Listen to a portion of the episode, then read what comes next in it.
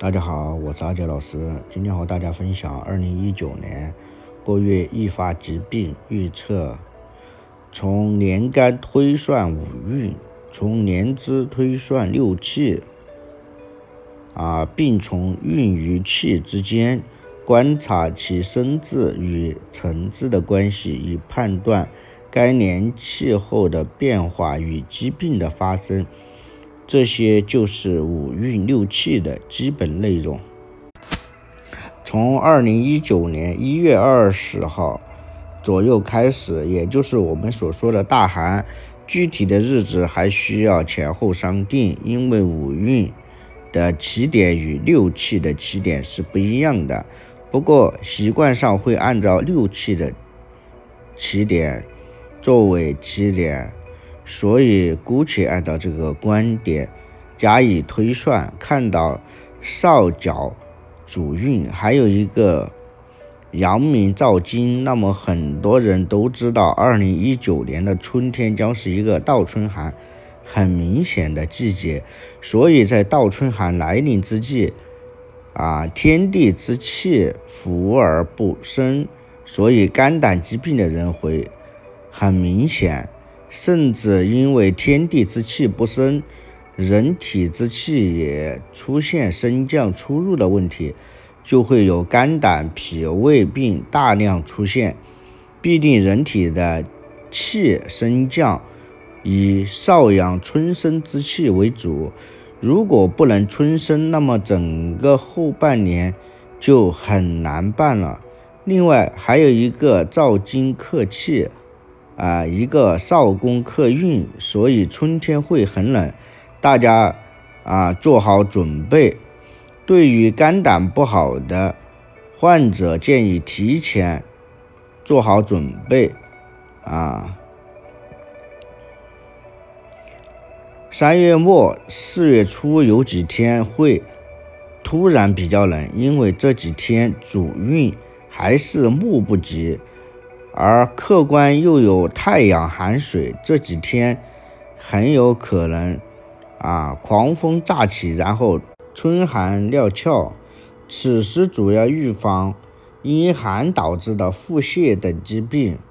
从四月二号左右开始，因为有了火太过的主运，所以很多问题变得稍微好一点了。十天是厥阴风木。而木生火，所以虽然有太伤的客运，还有太阳寒水，整个气候还是相对来说比较和谐。火太过，自然就会导致人体的气机生，此时很有可能风火相互影响，形成眩晕的自然条件，所以这个时候要格外的注意。而火克金，这个时间点有皮肤病也是很正常的。这种皮肤病应该跟脾胃有关，所以大概率的就是湿疹之类的。啊，如果从养生的角度加以考虑，这个时候要多吃苦菜、酸菜是有利的。火太过的气候慢慢啊。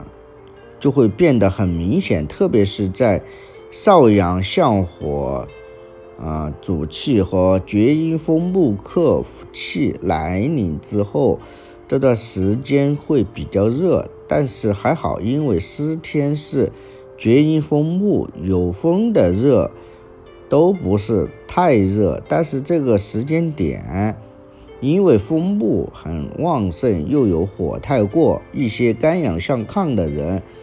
啊，就可能出现脑溢血了。这种气候变化异常，对老年人、对脾胃不好的人都是一大挑战。六月中旬开始，吐不及的现象很明显，也就是脾胃病发病很多。此时的主要问题则是呕吐、腹泻，很多人会干呕，很多人会腹痛或者腹泻。所以，脾湿、胃炎、萎缩性胃炎、肠炎的患者，这个时候要格外的注意啊，不然吃什么东西都不香，人生就淡然无味了。啊，建议平时可以，呃，养脾胃，多喝小米粥，啊。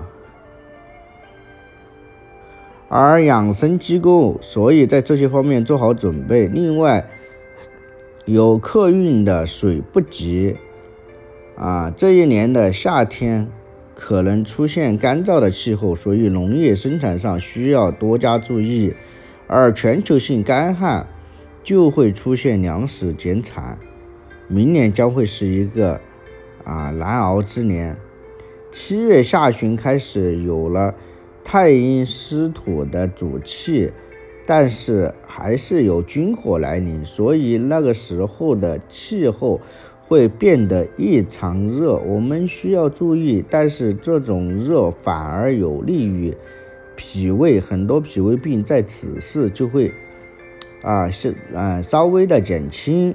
从八月中旬开始，秋的意味越来越浓，但是也会有一些。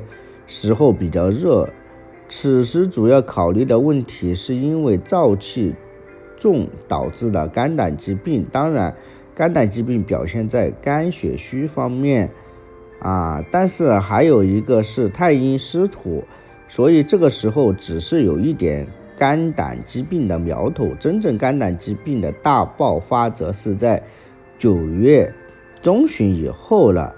前面所说的肝胆疾病的爆发就在这个时候，一方面主运、主气都是金，另外还有一个克运为木不及，这就很要命了。很多人的肝胆经啊经不起金克，此时胆囊炎、胆结石、肝血虚导致的失眠问题啊都出现了。到了十一月份上旬，没有秋季的寒冷，但是多了一份燥热。这一年的冬季将异常热啊！一方面是主运的水不及，说明是暖冬；在这还有一个客运的火太过，整个季节就很暖了。当然，这是一次预演。十一月份下旬来了。除了前面所说的主客运的特点，还有一个少阳相火，所以这年的冬天跟一七年又有的一比，暖冬的结果就是导致冬不藏精，所以温病必来袭，大家要做好相关的准备。当然，以上是五运六气的常，按照常理会出现这种。现象，但是正如我们前面所说的，五运六气其实包括两个原理，一个是推步，一个是占星。啊，我们用公式推导的只是推步，但还需要不断的观察啊，物后这种占星术来弥补